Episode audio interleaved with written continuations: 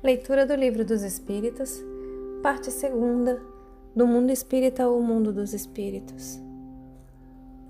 Capítulo 8 da Emancipação da Alma. O sono e os sonhos.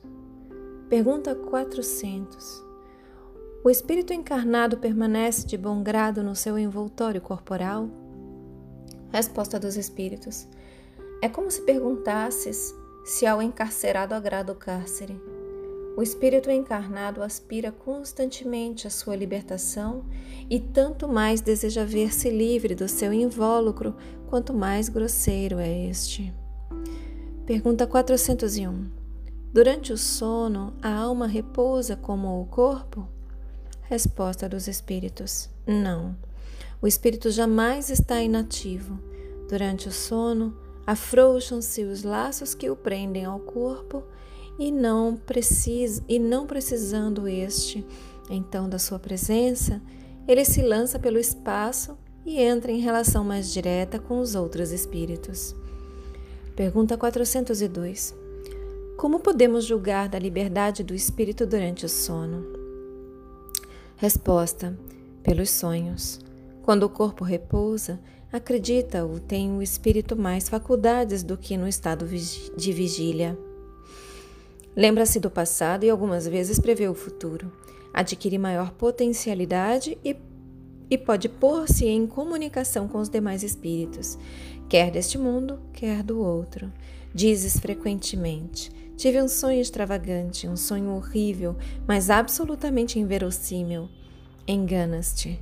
É a miúde uma recordação dos lugares e das coisas que viste ou que verás em outra existência ou em outra ocasião. Estando entorpecido o corpo, o espírito trata de quebrar seus grilhões e de investigar no passado ou no futuro. Pobres homens, que mal conheceis os mais vulgares fenômenos da vida. Julgai-vos muito sábios e as coisas mais comezinhas vos confundem. Nada sabeis responder a estas perguntas que todas as crianças formulam, que fazemos quando dormimos, que são os sonhos. O sono liberta a alma parcialmente do corpo. Quando dorme, o homem se acha por algum tempo no estado em que fica permanentemente depois que morre. Tiveram sonos inteligentes os espíritos que, desencarnando, logo se desligam da matéria. Os espíritos, quando dormem, vão para junto dos seres que lhes são superiores. Com estes viajam, conversam e se instruem.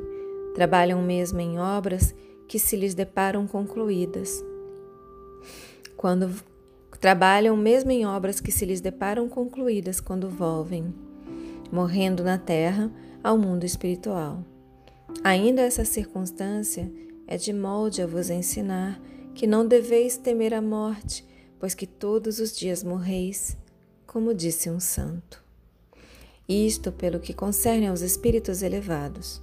Pelo que respeita ao grande número de homens que, morrendo, têm que passar longas horas na perturbação, na incerteza de que tantos já, já vos falaram, esses vão, enquanto dormem, ou a mundos inferiores à terra, onde os chamam velhas afeições, ou em busca de gozos que são mais baixos do que os em, do que os em que aqui tanto se deleitam. Vão beber doutrinas ainda mais vis, mais ignóbeis, mais funestas do que as que professam entre vós. E o que gera a simpatia na terra é o fato de sentir-se o homem, ao despertar, ligado pelo coração aqueles com quem acaba de passar oito ou nove horas de ventura, de ventura ou de prazer. Também as antipatias invencíveis se explicam pelo fato de sentirmos em nosso íntimo que, nos, que os entes com quem antipatizamos têm uma consciência diversa da nossa. Conhecemos-los sem nunca os termos visto com os olhos. É ainda o que explica a indiferença de muitos homens. Não cuidam de conquistar novos amigos por saberem que muitos têm que os amam e lhes querem. Numa palavra, o sono influi mais do que supondes na vossa vida. Graças ao sono, os espíritos encarnados estão sempre em relação com o mundo dos espíritos. Por isso é que os espíritos superiores assentem, sem grande repugnância, em encarnar entre vós. Quis Deus que tanto que perdão, quis Deus que, tendo de estar em contato com o vício, pudessem eles ir retemperar-se na fonte do bem, a fim de igualmente não falirem quando se propõem a instruir os outros. O sono é a porta que Deus lhes abriu para que possam ir ter com seus amigos do céu. É o recreio depois do trabalho, enquanto esperam a grande libertação, a libertação final que os restituirá ao meio que lhes é próprio. O sonho é a lembrança de que o espírito viu durante o sono. O sonho é a lembrança do que o espírito viu durante o sono. Notai, porém, que nem sempre sonhais. O que quer isso dizer? Que nem sempre vos lembrais do que vistes ou de tudo que haveis visto, enquanto dormeis, enquanto dormieis. É que não tendes então a alma no pleno desenvolvimento de suas faculdades Muitas vezes, apenas vos fica a lembrança da perturbação que o vosso espírito experimenta à sua partida ou no seu regresso, acrescida da que resulta do que fizestes ou do que vos preocupa quando despertos. A não ser assim, como explicaríeis os sonhos absurdos que tanto os sábios quanto as mais humildes e simples criaturas têm? Acontece também que os maus espíritos se aproveitam dos sonhos para atormentar as almas fracas e pusilânimes. Em suma, dentro em pouco vereis vulgarizar-se outra espécie de sonhos, conquanto tão antiga como a de, como a de que vimos falando. Perdão. Em suma, dentro em pouco vereis vulgarizar-se outra espécie de sonhos, conquanto tão antiga como a de que vimos falando, vós a desconheceis. Refiro-me os sonhos de Joana ou de Jacó, aos dos profetas judeus e aos de alguns adivinhos indianos. São recordações guardadas por almas que se desprendem quase inteiramente do corpo, recordações dessa segunda vida a que ainda há pouco aludíamos. Tratai de distinguir essas duas espécies de sonhos dos nos de que vos lembrais. Ao contrário, cairíeis em contradições, do contrário cairíeis em contradições, em erros funestos à vossa fé. Novamente, tratai de distinguir essas duas espécies de sonhos, nos de que vos lembrais, do contrário cairíeis em contradições e em erros funestos à vossa fé. Os sonhos são efeito da emancipação da alma que mais, isso é uma explicação, tá? Os sonhos são efeito da emancipação da alma, que mais independente se torna pela suspensão da vida ativa e de relação. Daí uma espécie de clarividência indefinida que se alonga até aos mais afastados lugares e até mesmo a outros mundos. Daí também a lembrança que traz à memória acontecimentos da precedente existência ou das existências anteriores. As singulares imagens do que se passa ou se passou em mundos desconhecidos, entremeados de coisas do mundo atual, é que formam esses conjuntos estranhos e confusos que nenhum sentido ou ligação parecem ter. A incoerência dos sonhos ainda se explica pelas lacunas que apresenta a recordação incompleta que conservamos do que nos apareceu quando sonhávamos. É como se uma narração se truncasse. É como se a uma narração se truncassem frases ou trechos ao acaso. Reunidos depois, os fragmentos restantes nenhuma significação racional teriam. Pergunta 403. Por que não nos lembramos sempre dos sonhos? Em o que chamas sono, resposta: em o que chamas sono, só há o repouso do corpo, visto que o espírito está constantemente em atividade. Recobra durante o sono um pouco da sua liberdade e se corresponde com os que lhe são caros, quer nesse mundo, quer em outros. Mas, como é pesada e grosseira a matéria que o compõe, o corpo dificilmente conserva as impressões que o espírito recebeu, porque a este não chegaram por intermédio dos órgãos corporais. Pergunta 404. Que se deve pensar das significações atribuídas aos sonhos? Resposta dos Espíritos. Os sonhos não são verdadeiros como o entendem os ledores de Buena, Dicha, pois fora, pois for absurdo crer-se que sonhar com tal coisa anuncia tal outra. São verdadeiros no sentido de que apresentam imagens que para o espírito têm realidade, porém que frequentemente nenhuma relação guardam com o que se passa na vida corporal. São também, como atrás dissemos, um pressentimento do futuro permitido por Deus, ou a visão do que no momento ocorre em outro lugar a que a alma se transporta. Não se contam por muitos os casos de pessoas que em sonho aparecem em seus parentes aparecem a seus parentes e amigos a fim de avisá-los do que a elas está acontecendo? Que são essas aparições, se não as almas ou espíritos de tais pessoas a se comunicarem com entes caros? Quando tendes certeza de que o que vistes realmente se deu, não fica provado que a imaginação nenhuma parte tomou na ocorrência, sobretudo se o que observastes não vos passava pela mente quando em vigília?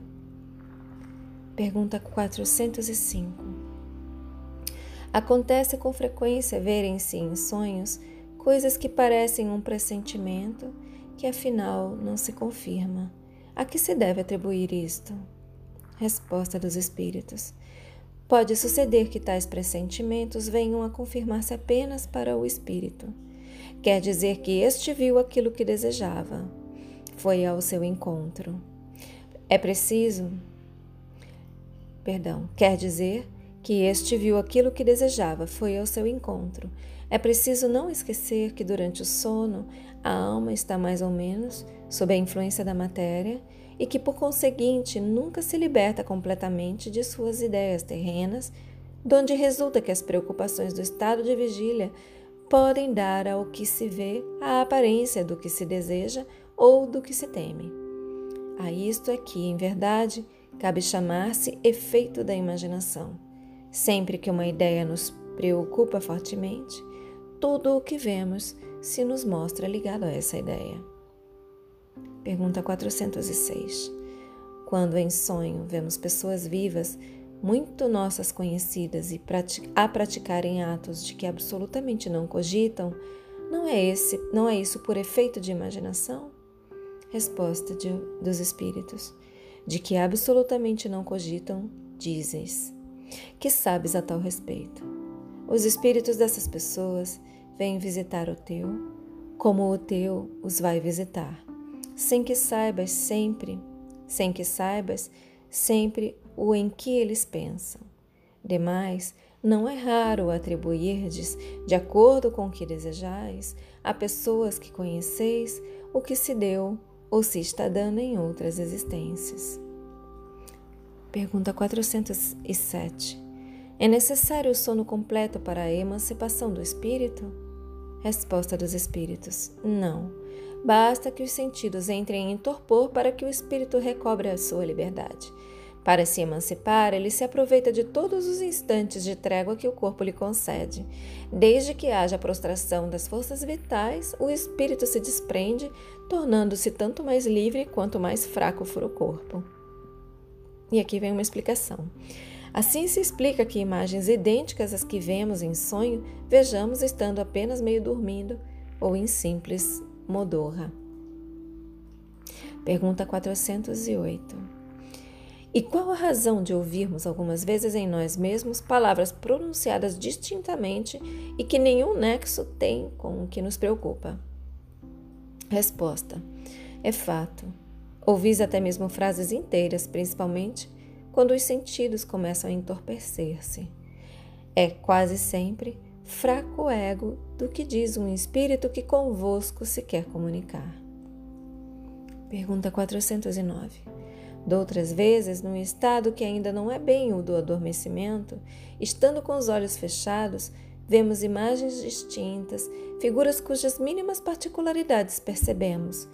Que há aí efeito de visão ou de imaginação? Resposta dos espíritos. Estando entorpecido o corpo, o espírito trata de desprender-se, transporta-se e vê. Se já fosse completo sono, haveria sonho. Pergunta 410. Dá-se também que durante o sono, ou quando nos achamos apenas ligeiramente adormecidos, acordem-nos ideias que nos parecem excelentes e que se nos apagam da memória, apesar dos esforços que façamos para retê-las. De onde vêm essas ideias? Resposta: provém da liberdade do espírito que se emancipa e que, emancipado, goza de suas faculdades com maior amplitude. Também são, frequentemente, conselhos que outros espíritos dão. Letra A. De que servem essas ideias esses, e esses conceitos, desde que, pelos esquecer, não os podemos aproveitar? Resposta dos Espíritos. Essas ideias, em regra, mais dizem respeito ao mundo dos espíritos do que ao mundo corpóreo. Pouco importa que comumente o espírito as esqueça, quando unido ao corpo. Na ocasião oportuna, voltar leão como inspiração de momento. Pergunta 411.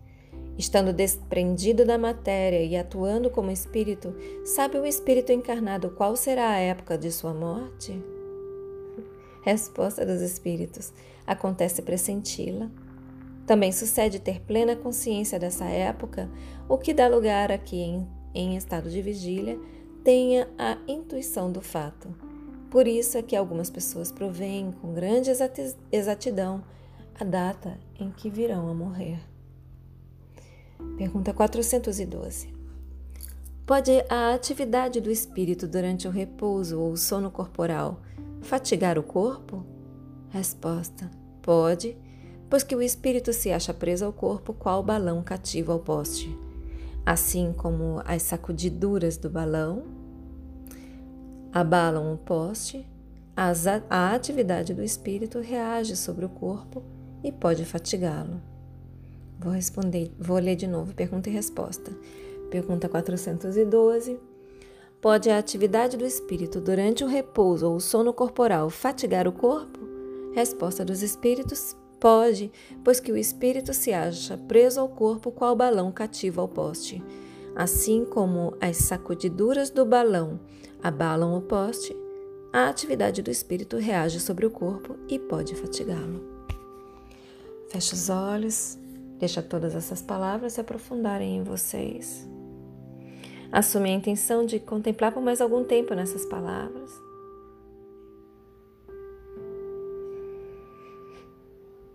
Expressa gratidão aos seus guias, mentores, protetores, anjo guardião. Expressa gratidão a Deus. E agradece a si mesmo pela continuidade dessa leitura. E eu agradeço a vocês pela oportunidade. Boa noite. Namastê.